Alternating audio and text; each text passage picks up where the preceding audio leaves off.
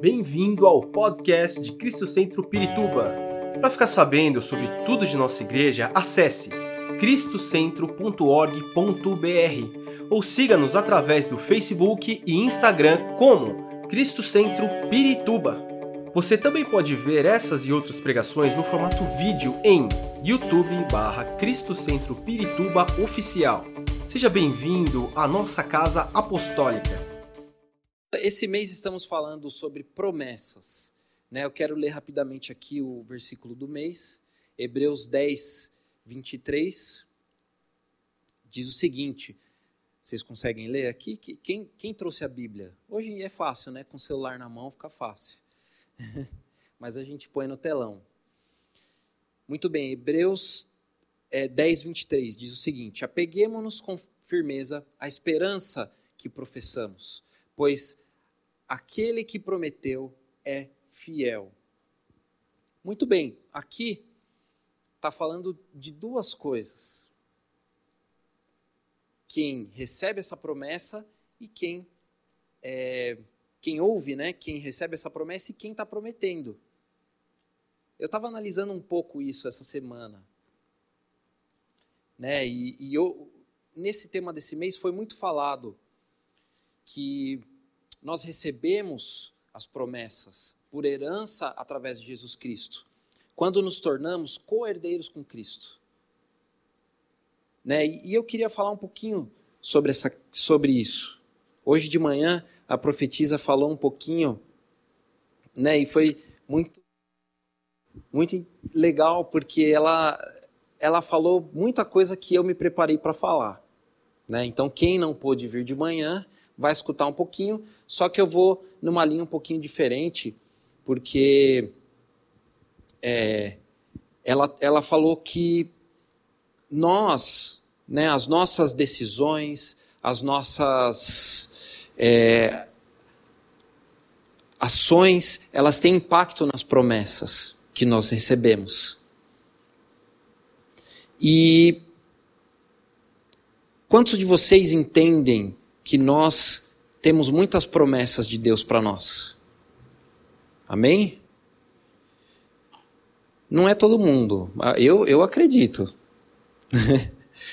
Nesses últimos dois anos, eu passei a entender um pouco sobre isso. Por mais que eu nasci num lar cristão, né, sendo filho de pastor, filho de profetisa, a gente recebe muita palavra e muitas promessas.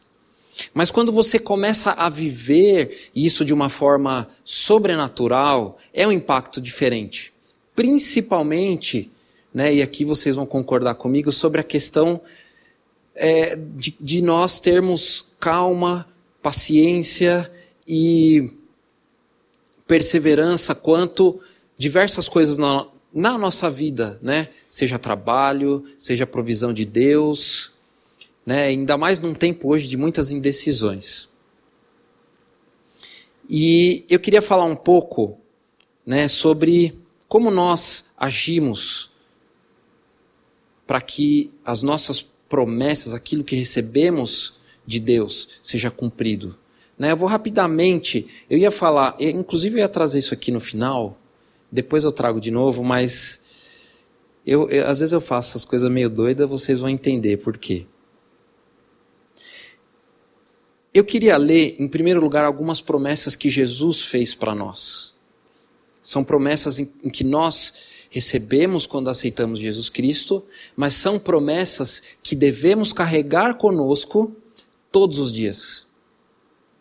Vamos lá comigo, João 4,11.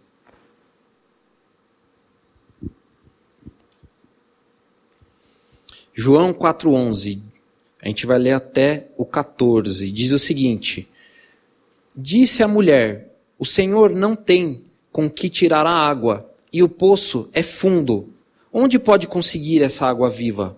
Acaso o Senhor é maior do que nosso pai Jacó, que nos deu o poço, do, do qual ele mesmo bebeu, bem como seus filhos e seu gado? Jesus respondeu: Quem beber dessa água terá sede outra vez. Mas quem beber da água que eu lhe der, nunca mais terá sede. Ao contrário, a água que eu lhe der se tornará nele uma fonte de água a, jogar, a, a jorrar para a vida eterna. Muito bem. Essa é uma promessa que Jesus fez, né? Vamos ler comigo também, lá em João 6, 47. João 6,47 diz o seguinte: Asseguro a vocês que aquele que crê tem a vida eterna. Eu sou o pão da vida. Os seus antepassados comeram o maná no deserto, mas morreram. Todavia, aqui está o pão que desce do céu, para que não morra quem é, para que não morra quem dele comer. Muito bem. E João 14, 6. Responde, é, João 14, 6 diz o seguinte: Respondeu Jesus: Eu sou o caminho, a verdade e a vida. Ninguém vem ao Pai a não ser por mim. Se vocês realmente me conhecessem, conheceriam também o Pai.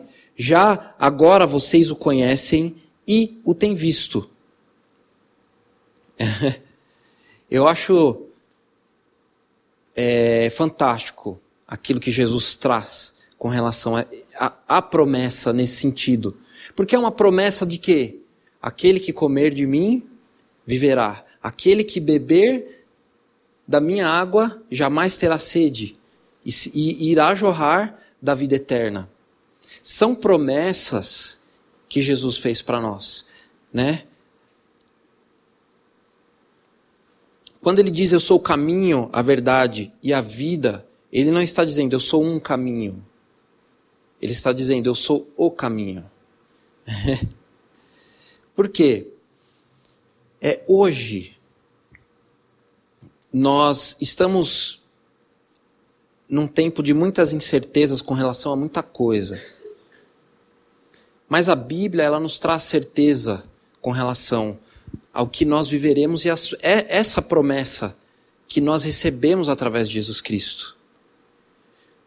Agora, é um, existe uma condição aí que Jesus coloca: aquele que comer da minha carne, aquele que beber da minha água. Por que, que eu estou falando isso? E aqui a gente vai começar o nosso bate-papo. Quando a profetiza, e, e ela falou muito né, sobre o povo é, hebreu lá no Egito, sobre a libertação do povo e o que sucedeu depois ali com Moisés. É, quando Josué, perdão, é, já estou em Josué, já, já, já saí do Egito já. quando José, ele nos seus últimos dias, ele traz ali uma palavra para o povo, ele traz uma condição para o povo. E a gente vai ler. Porque é o seguinte: quando José ele é favorecido pelo faraó e ele se torna governador do Egito, entendam, o faraó ele estava acima de tudo no Egito. Inclusive ele era considerado um deus. Então ele era adorado como um deus. E logo abaixo vinha o governador. Então José ele tinha muito poder sobre aquela nação e o favor do faraó. Porém, José não viveu para sempre e nem o faraó. Enquanto José estava ali no Egito e ele trouxe a sua família, né, seu pai, seus irmãos, e ele teve o favor do faraó. Quando José faleceu e quando o faraó faleceu, o que aconteceu com o povo? Eles foram submetidos à escravidão, porque eles perderam o favor do faraó. Eles começaram a crescer muito. E aí o faraó falou: peraí, eles estão crescendo demais. Logo, logo, eles podem se juntar com os nossos inimigos vizinhos ou crescer demais e nos, nos dominar. Isso está lá em Gênesis, no finalzinho de Gênesis. Uh, e que acontece? Vamos lá ler comigo, né, no comecinho de Êxodo. Êxodo 1, vamos ler do 5 ao 14. Êxodo é o segundo livro da Bíblia. Super fácil de achar.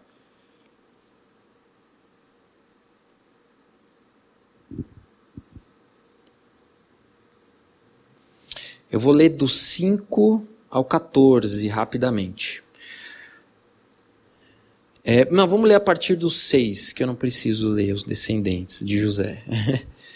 Ora, morreram José, todos os seus irmãos e toda aquela geração. Os israelitas, porém, eram férteis, proliferaram, tornaram-se numerosos e fortaleceram-se muito, tanto que encheram o país. Então subiu ao trono do Egito um novo rei, que nada sabia sobre José. Disse ele ao povo: Vejam, o povo israelita é agora numeroso e mais forte do que nós. Temos que agir com astúcia, para que não se tornem ainda mais numerosos. E, no caso de guerra, aliem-se aos nossos inimigos, lutem contra nós e fujam do país. Estabeleceram, pois, sobre eles chefes de trabalhos forçados para os oprimir com tarefas pesadas. E assim os israelitas construíram para o faraó as cidades celeiros de Pitom e é, Ramessés. Todavia, quanto mais eram oprimidos, mais numerosos se tornavam e mais se espalhavam. Por isso os egípcios passaram a temer os israelitas e os sujeitaram a cruel escravidão. Tornaram-lhes a vida amarga, impondo-lhes a árdua tarefa de preparar o barro e fazer tijolos e executar todo tipo de trabalho agrícola. Em tudo os egípcios sujeitavam a cruel escravidão. O que, que acontece? Quando José estava já no seu leito de morte, ele fala para o povo: Povo, Deus tem a promessa que ele fez a Abraão, da terra que ele deu por herança, que era Canaã. Eu vou falecer, eu vou morrer, ele já deixou claro, e Deus os vai, vai, vai guiar vocês até lá, vai levar vocês até lá. Deus vai se levantar e vai levar vocês até lá. Nesse período se passaram muitos anos. O que acontece? O povo foi se acomodando. Porque era bom ficar no Egito, eles tinham favor da, da, do faraó. Eles tinham comida boa, tinham casa, tinham, eles podiam plantar, só que eles foram se acomodando com a situação e começaram a crescer. Né? Eu sei que eu estou falando tudo isso, mas vocês vão entender já. e aí veio a escravidão. Porém, a escravidão não veio de uma vez. Se a gente, aqui a gente acabou de ler que que, que eles fizeram? Eles começaram a controlar o povo, começaram a dar um trabalho pesado para que eles se cansassem e não se proliferassem. Né? Tudo muito estratégico, mas não adiantou, né? Porque o povo naquela época não tinha televisão, não tinha Netflix, né? não tinha carreira de trabalho igual hoje. Então, não tem jeito, né, gente? Eles iam crescer e era a promessa de Deus que eles crescessem e eles foram submetidos à escravidão, trabalhos árduos, e começaram a clamar a Deus. Só que foram 400 anos de escravidão, até que Deus realmente mandasse alguém, no caso Moisés. Eles foram sujeitados à escravidão porque eles se acomodaram à vida que eles tinham. Eles se acomodaram com a facilidade e até mesmo com a própria escravidão. A gente vai ver um pouquinho ali na frente. É... E o Egito, o Egito ele representa o espírito do mundo. Ele representa o domínio do mundo. Hoje, que nós podemos dizer sobre essa questão da comodidade? Né? Muitos de nós nos acomodamos com a vida que nós temos com a vida que levamos, por mais que tenhamos as nossas dificuldades, né? Pô, hoje existe um transporte, digamos assim, público que é razoável, né? Hoje você pode pegar sei lá, vou para o shopping, você pega ali um ônibus ou um metrô, é 10 minutinhos. Pô, tem excelentes restaurantes. Por que, que eu falo isso? Porque nós estamos vivendo a nossa vida de uma forma muito tranquila. porém, porém, estamos começando a ver alguns indícios, né? Como, por exemplo, o faraó perseguiu o povo no Egito, né? Quando eles saíram do Egito. Eles foram perseguidos e eles sofreram por causa disso. Quer dizer, eles sofriam por causa da escravidão e quando saíram, sofreram porque estavam sendo perseguidos. Agora, eu vou trazer aqui uma relação. Quando nós é, assistimos hoje um filme na atualidade, a gente consegue entender que tipo de influência nós estamos recebendo do que estamos assistindo?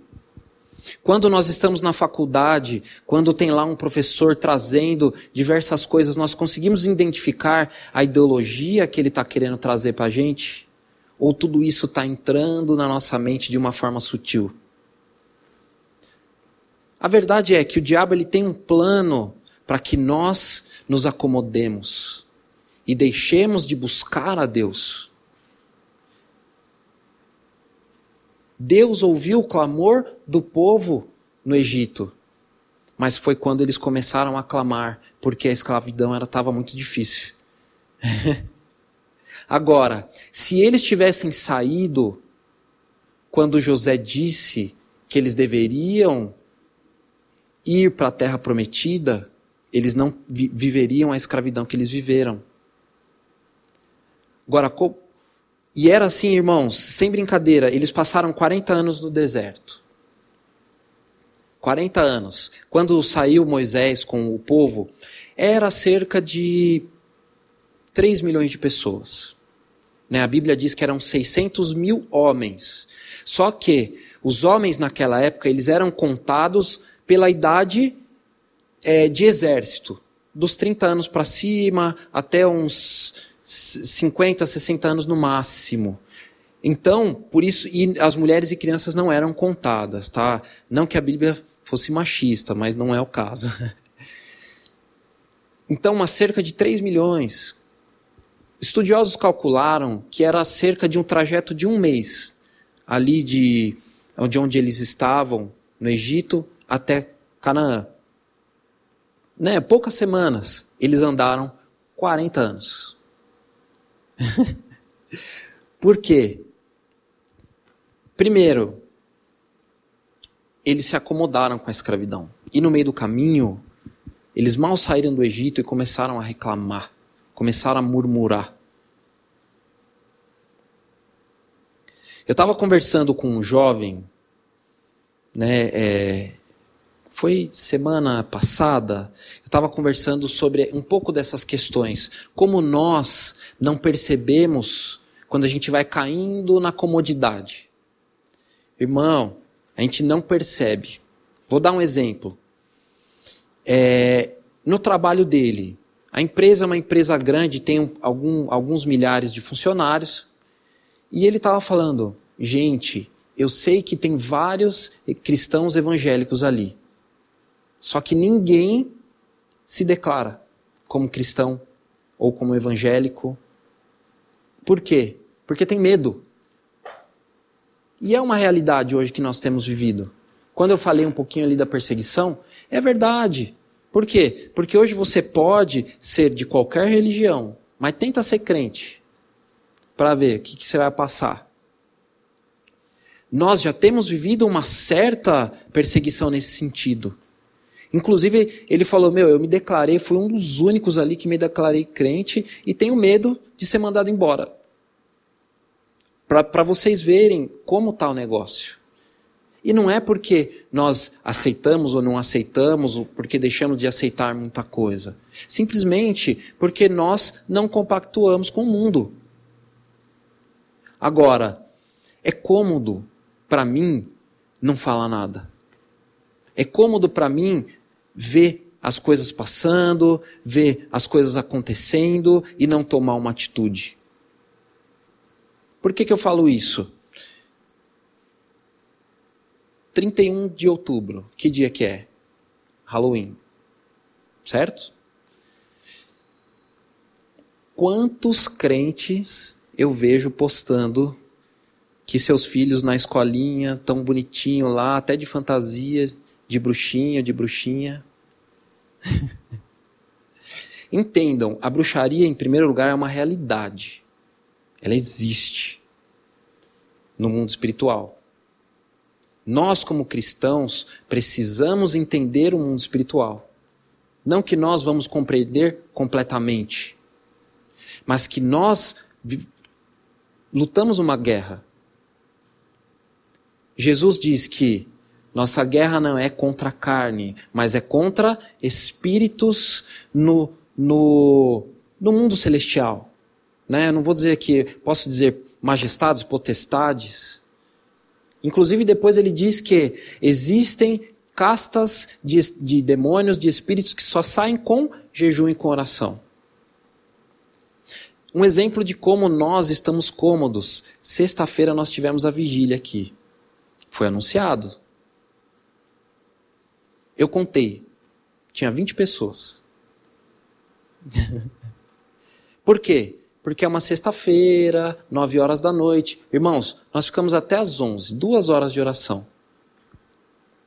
Não que a gente vai aguentar orar duas horas, né? E nem estou cobrando ninguém. Quero que vocês entendam como nós, de uma forma geral, como igreja, estamos nos conformando com a realidade desse mundo. Que é aquilo que Jesus diz: não vos conformeis com esse mundo. Eu sei que é um pouquinho duro ouvir isso, né? Agora, o que, que Deus faz com o povo? Quando eles estão andando no deserto? Durante o dia tem uma nuvem que traz ali sombra, ele leva o maná, alimento. As suas roupas não gastam. Imagina que bom. Não sei se tinha desodorante, eu acredito que não, né? Mas tudo bem, não é o caso. Porque imagina andar no deserto, enfim. E é só para quebrar o gelo, tá, gente? Vocês estão com uma cara de sério, me até me preocupa. E à noite eles tinham a coluna de fogo que os protegia e os aquecia, porque o deserto, querendo ou não, à noite a temperatura é muito fria. Não sei se vocês conhecem esse dado. Deus abre o mar para que eles passem em terra seca. Olha o, o que Deus vai fazendo com o povo. Muito bem. Eles levaram três meses do Egito até o Monte Sinai, que é onde Deus dá o, os dez mandamentos e algumas leis, né, as leis mosaicas que a gente conhece. E eles partem dali. Quando eles chegam ali em Cades Barneia, eles estão próximos ali de Canaã, Moisés envia um espia de cada tribo, são doze tribos, ele envia um espia de cada tribo. E aí, é, esses espias ficam 40 dias em Canaã. Quando eles, voltam, Todo mundo conhece a história aqui de Caleb e Josué. O que, que eles falam? Os dez dizem: Nós não vamos, não podemos, porque são gigantes. Isso foi falado aqui de manhã. São, eles são muito fortes, eles são gigantes. Nós não conseguiremos, conseguiremos ganhar. Olha a incredulidade aí. Só que essa incredulidade já vem de uma vida de conformismo, uma vida ali onde eles tinham tudo, eles não tinham que se esforçar para nada. Agora, quando eles chegam ali mais ou menos em Cades Barneia, o que, que Deus pede para Moisés? Faz um censo, conta quantos homens tem. Né? Tinha, tinha cerca de 600 mil homens, de novo, em idade para a guerra. Deus estava falando: se preparem para a guerra, meus queridos. Porque eu já fiz muito, agora vocês vão guerrear, vocês vão ganhar, vocês já têm a vitória. Mas vocês vão lutar. O que, que eles fazem? Ah, não, a gente está com medo. Só Caleb e Josué, Josué falamos: Deus tem promessa para nós. Vamos que nós vamos ganhar. Vamos ler comigo lá em Lucas 13, 6. Aqui é Jesus falando. Então contou esta parábola: Um homem tinha uma figueira plantada em sua vinha, foi procurar o fruto nela e não achou nenhum. Por isso, disse ao que cuidava da vinha: Já faz três anos que venho procurar fruto nesta figueira e não acho. Corte-a. Por que, por que deixá-la inutilizar a terra? Respondeu o homem: Senhor, deixa por mais um ano, e eu cavarei ao redor dela e a adubarei. Se der fruto no ano que vem, muito bem, se não, corte-a. Por que, que eu fiz um paralelo com essa, com essa passagem? O comodismo, ele nos leva a não gerar frutos. O que, que Jesus fala? Conhecereis a árvore pelo fruto. Nós precisamos frutificar. O fruto, ele é, um, é, é uma promessa nossa. O que são os nossos frutos? São as. Em primeiro lugar, temos o fruto do Espírito que devemos buscar. Mas são os frutos da nossa vida espiritual com Deus, que abençoa a nossa vida aqui na terra. Muito bem. Caleb e Josué. Bom, eles tiveram fé. Eles continuaram firmes. Eles ouviram a voz de Deus. Falamos sobre conformismo. Agora eu quero falar um pouquinho sobre ouvir a voz de Deus em meio às lutas por não ouvir a voz do Senhor, eles passaram, o povo passou 40 anos no deserto. Eles não tiveram fé. Por quê? Quando chegou lá, e aí somente Caleb e Josué quiseram, quiseram entrar e guerrear, o povo falou: não, eles viraram e estavam indo para o Egito. Imagina, cara, Deus queria arrebentar eles, né? Mas eles deixaram de ouvir a voz de Deus. E por isso Deus repreendeu e disse: somente Josué e Caleb entrarão na terra prometida. Eu sei que eu estou voltando um pouquinho na história, né? Mas vocês vão entender o que eu, que eu quero trazer. E por causa disso, eles passaram 40 anos andando no deserto. Deus disse: vocês passarão essa geração, até que o último dessa geração morra, vocês andarão no deserto. Eles andaram 40 anos. Até que o último da geração que, quando ele fez o censo, ele pediu que fossem de 20, 20 anos de idade para cima. Que era a geração já de Josué e, e Caleb. E aí, é, eles, por causa disso, o próprio Josué e Caleb andaram 40 anos no deserto. Eles tiveram que andar com esse povo incrédulo por 40 anos, depois de ter recebido a promessa de que eles entrariam. Não murmuraram, não reclamaram. 40 anos, irmãos. Não é 40 dias, não é 40 semanas, 40 anos. É muito tempo. Haja fé mas eles se mantiveram firmes. Tanto que quando é, eles vão entrar, né, é, e Moisés ele morre, ele passa a liderança para o povo para Josué.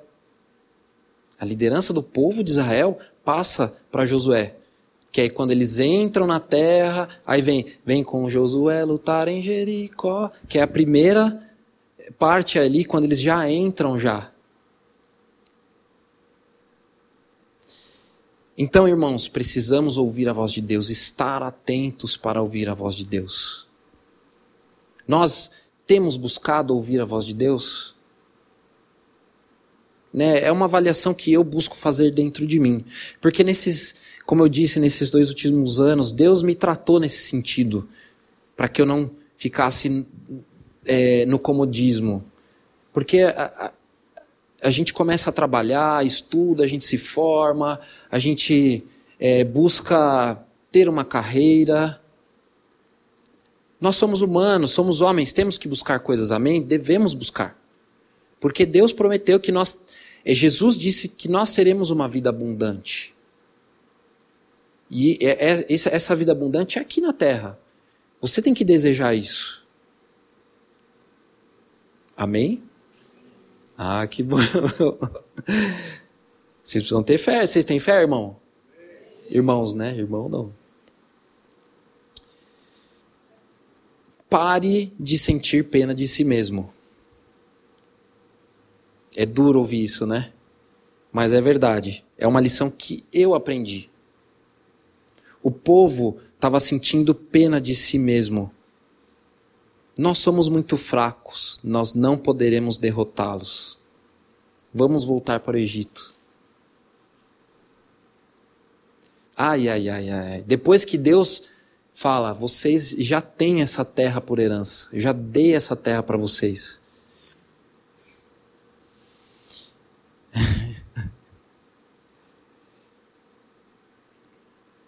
Só que Caleb Josué não tiveram pena de si mesmo.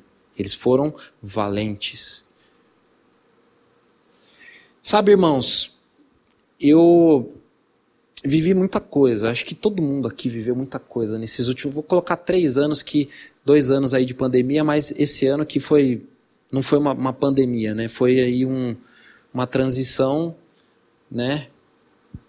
Eu aprendi tanto com relação a, essas três coisas aqui que eu estou trazendo. Porque a gente busca ter sucesso na nossa vida profissional, ter sucesso na nossa vida sentimental, em diversas coisas. Quando não dá certo, a gente, a gente fica, por que Deus? É só comigo. não tem uma pessoa que eu conheço que nunca falou isso. Ela não é. Todo mundo já falou isso, então não é só comigo, é com muita gente. É, é a primeira coisa que eu aprendi. Nunca é só comigo. E outra, Deus sempre tem um plano dentro daquilo que Ele quer ensinar para gente. O povo no deserto, eles viveram, viveram dificuldades. Só que o povo de Deus, ele só amadureceu depois que eles entenderam que não adianta a gente querer receber tudo de mão beijada de Deus. Eu tenho que fazer minha parte. Eu tenho que buscar aquilo que Jesus prometeu, comer da carne que ele falou que vai me dar, beber da água. Basicamente, estamos falando aqui de Jesus Cristo. Eu pedi mansidão para Deus esses últimos dias. Olha, eu recebi muitas oportunidades de ter mansidão, de praticar mansidão.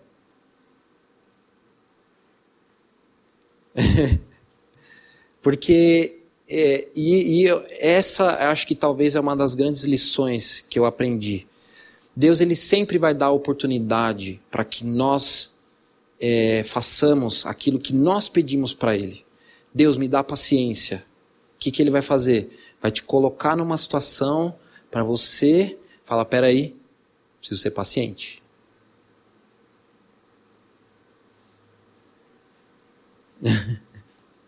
e olha, irmãos, eu vou te dizer, viu? Haja paciência, viu? Mas eu aprendi a descansar em Deus, independente da situação.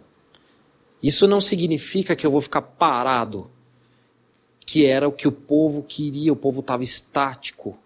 Nós não podemos ficar parados, senão o que, que acontece?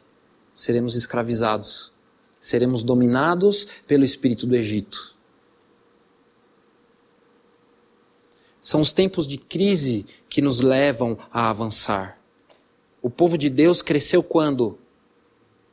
Quando o faraó mandou apertar eles lá quando o Faraó mandou aumentar a carga de trabalho, quando eles foram perseguidos, foi quando eles cresceram. Nós precisamos entender que os nossos tempos difíceis eles são para o nosso crescimento, que eles são para nos preparar para receber a promessa. O povo que murmurou chegou a um ponto, irmãos. Chegou a um ponto que até, José, perdão, até Moisés se irritou. Que Deus fala: fale com a rocha. O que, que ele faz? Eu não aguento esse povo e pá, dá uma cajadada lá na rocha e aí sai água da, da rocha. E aí, por causa disso, Deus fala: você não vai entrar na terra prometida. Para Moisés, aquele que Deus falava face a face. Então, as nossas atitudes, né? A, a gente pode analisar aí o perfil de Moisés como sendo alguém muito sanguíneo, né? Num, um temperamento muito forte, aquela pessoa impetuosa que, né? Mas ele foi um homem, um profeta de Deus, que quando Deus quis destruir o povo por causa da obstinação deles, ele clamou a Deus e Deus ouviu o clamor de Moisés. É por isso que nós devemos clamar pela nossa nação. É por isso que nós devemos clamar pela nossa igreja nas nossas orações. Né, eu fico, eu fico pensando aqui quando eu converso com algumas pessoas. Ah, eu não consigo orar mais do que cinco minutos. Realmente começa assim, né? Ninguém aqui nasce um, um mestre de intercessão e oração é um caminho que nós devemos de, é, buscar. Né? Não estou falando para você, irmão, que você, a partir da semana que vem, já está aqui como um, um, servidor na igreja trabalhando. Seria bom. Já digo para vocês, ó, venham, trabalhem aqui na casa de Deus, porque além do nosso crescimento espiritual, nós aprendemos muito. Se eu não olhar para mim mesmo e não mudar, as oportunidades passarão. Assim como o povo, a oportunidade passou. Eles não. Doze tribos não entraram na terra prometida. Só Caleb e Josué. Eles perderam a oportunidade deles porque eles murmuraram, porque eles se acomodaram, porque eles não ouviram a voz de Deus. Eu não sei. É, né, logicamente, nós, dentro da nossa luta, a gente sempre acha que a gente está lutando muito. E amém, glória a Deus por isso. Nada vem fácil. Jesus não disse: Neste mundo tereis só alegrias. Neste mundo não tereis dificuldades. O que, que ele diz? Neste mundo tereis aflições. Quando o doutor, o doutor é... Ah, esqueci o nome dele agora. O Leo, Leo... Leônidas? Jonatas Leone, muito obrigado. Ele veio e disse que Jesus, quando ele faz a grande comissão, ele disse: Eu vou, mas eu deixo o grande consolador. Ele não diz: Eu vou, mas eu deixo o grande anestesista significa que nós passaremos as nossas dificuldades, mas nós seremos consolados. Quantos de vocês têm buscado o consolo de Deus nas dificuldades? Isso é uma realidade, é uma promessa que Jesus fez para nós. Né? E as nossas lutas serão diárias, né? Tem, tem, tem até um meme que diz o seguinte: é, Deus envia a, diversas lutas para os seus soldados, né? Ele está me confundindo com o Rambo. Só... Porque é muita luta. Mas, irmãos, precisamos escolher as nossas lutas, precisamos escolher o que lutar. Não podemos simplesmente ser um ativista do reino. Eu vou aqui, vou ali, vou, vou em conferência aqui, vou aqui, vou ali. Eu preciso ter uma vida com Deus. Como é a minha vida com Deus? Qual a minha experiência com Deus? Deus ele quer que sejamos impetuosos, quer que não somente carreguemos o evangelho dentro de nós, mas que a luz que nós levamos, que é Jesus Cristo, transforme vidas, aonde quer que estejamos. Por isso que no seu trabalho, na sua faculdade, você tem que falar: eu sou crente, sou evangélico, glória a Deus. Porque existe a chance. Não, perdão, não vou nem dizer existe a, a chance. Com certeza tem alguém ali que precisa receber uma palavra sua. Eu vou dizer, na minha época de faculdade, quando eu entrei na faculdade, eu conheci um japonês branquelo alto, né? Ele entrou na faculdade comigo. E ele extremamente comunicativo, bagunceiro. Falei, beleza, né? E, por um acaso a gente acabou fazendo amizade, né? E ali todo mundo sabia que eu era evangélico cristão. E ele vinha, ah, eu já, eu já, eu já fui na igreja. Falei, pô, que legal. Então vamos lá na igreja comigo. Ah, não, eu vou quando me der cinco minutos eu pego e vou. Não, beleza, o convite está aqui. Quando dava eu chamava. Vamos, vamos. Beleza. Um dia ele, ah, vamos. Ele pegou e veio. Nunca mais saiu. Aqui ele conheceu minha irmã, se casou, tenho duas sobrinhas. Então, aonde nós estamos, somos embaixadores de Cristo. Amém? Ah, já foi mais animado, né? Jesus ele separou doze tirou eles de uma vida, tirou eles de uma cultura. A mesma coisa, se nós pegarmos, quando, Jesus, quando, perdão, quando Deus tira Abraão, o que, que ele faz? Sai da casa da tua parentela, porque eu vou te levar para uma terra prometida e te farei uma grande nação. Abraão ele foi abençoado em tudo que ele fez. Ele não teve medo. Ele falhou? Falhou. Amém? Isso significa que ele é humano. Moisés. Deus tira Moisés do Egito e leva para ser pastor de ovelhas, para apacentar as ovelhas. Tirou ele da cultura que ele estava. Jesus pegou doze homens, tirou eles da cultura que eles estavam. Eles não se acomodaram. Quando tentaram, Jesus foi, deu ali uma rasteira neles.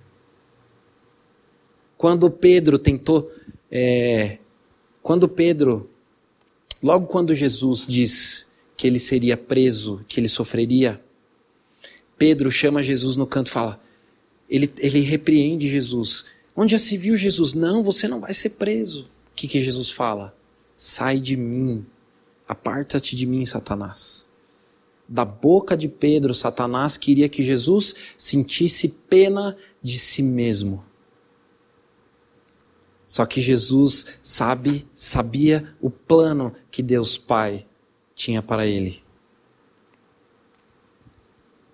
Jesus pega esses doze homens, eles nunca mais voltaram a viver como viviam.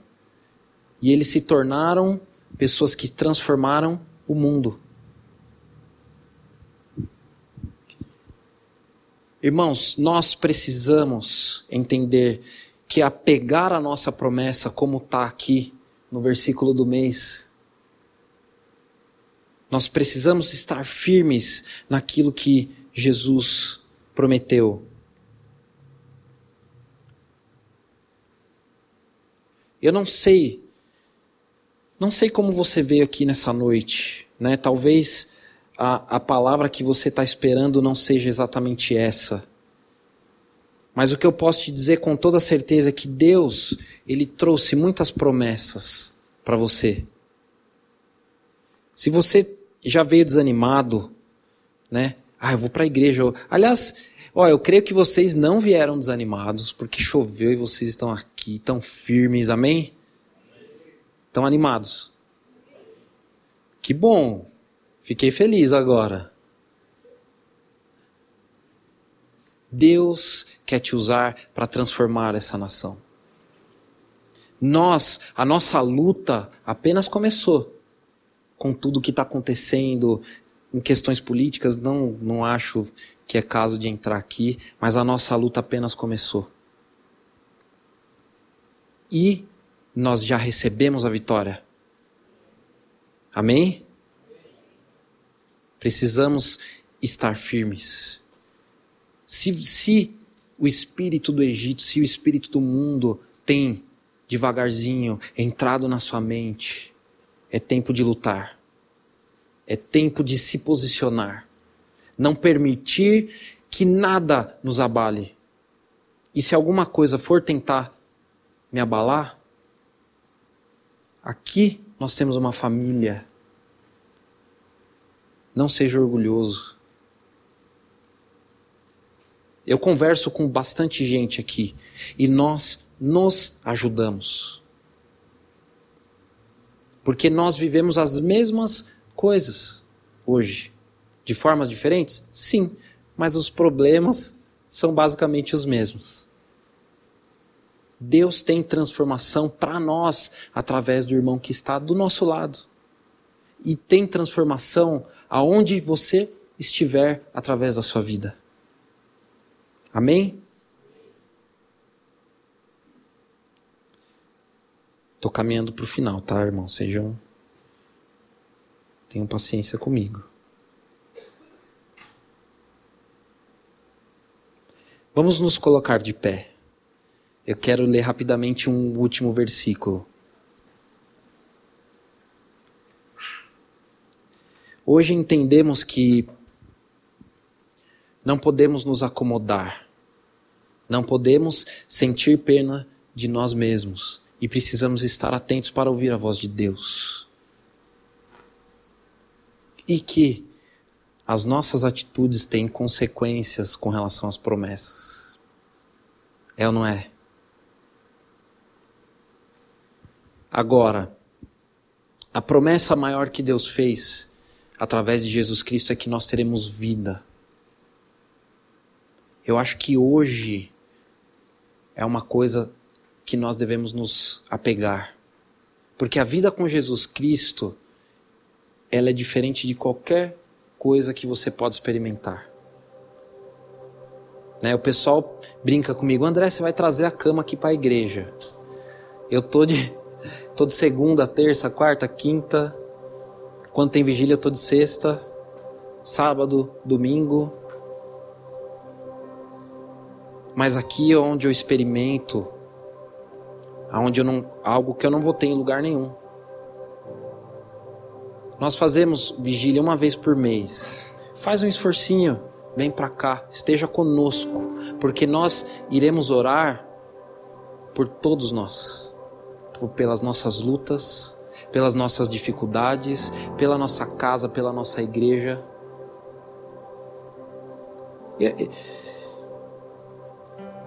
Eu nem ia falar isso, mas eu, eu, eu acho que Alguém aqui precisa ouvir isso. Você não está sozinho. Não lute suas lutas sozinho. As suas promessas, Deus irá cumprir no tempo determinado. Podem ser daqui 10 dias, daqui 20 anos, daqui 5 anos. Deus sabe exatamente o tempo.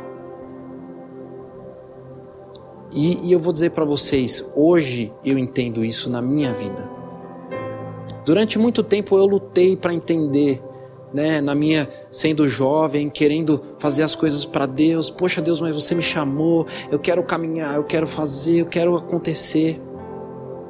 Deus preparou o momento certo.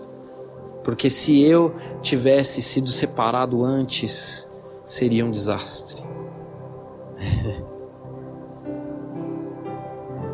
E hoje eu experimento algo diferente de Deus na minha vida. E é o que ele tem para você, irmão. Eu quero ler rapidamente. Tiago 1, 2. Não precisa abrir. Tiago 1, 2. Meus irmãos, considerem motivo de grande alegria o fato de passarem por diversas provações, pois vocês sabem que a prova de sua fé produz perseverança. E a perseverança deve ter ação completa, a fim de que vocês sejam maduros e íntegros, sem que falte a vocês coisa alguma.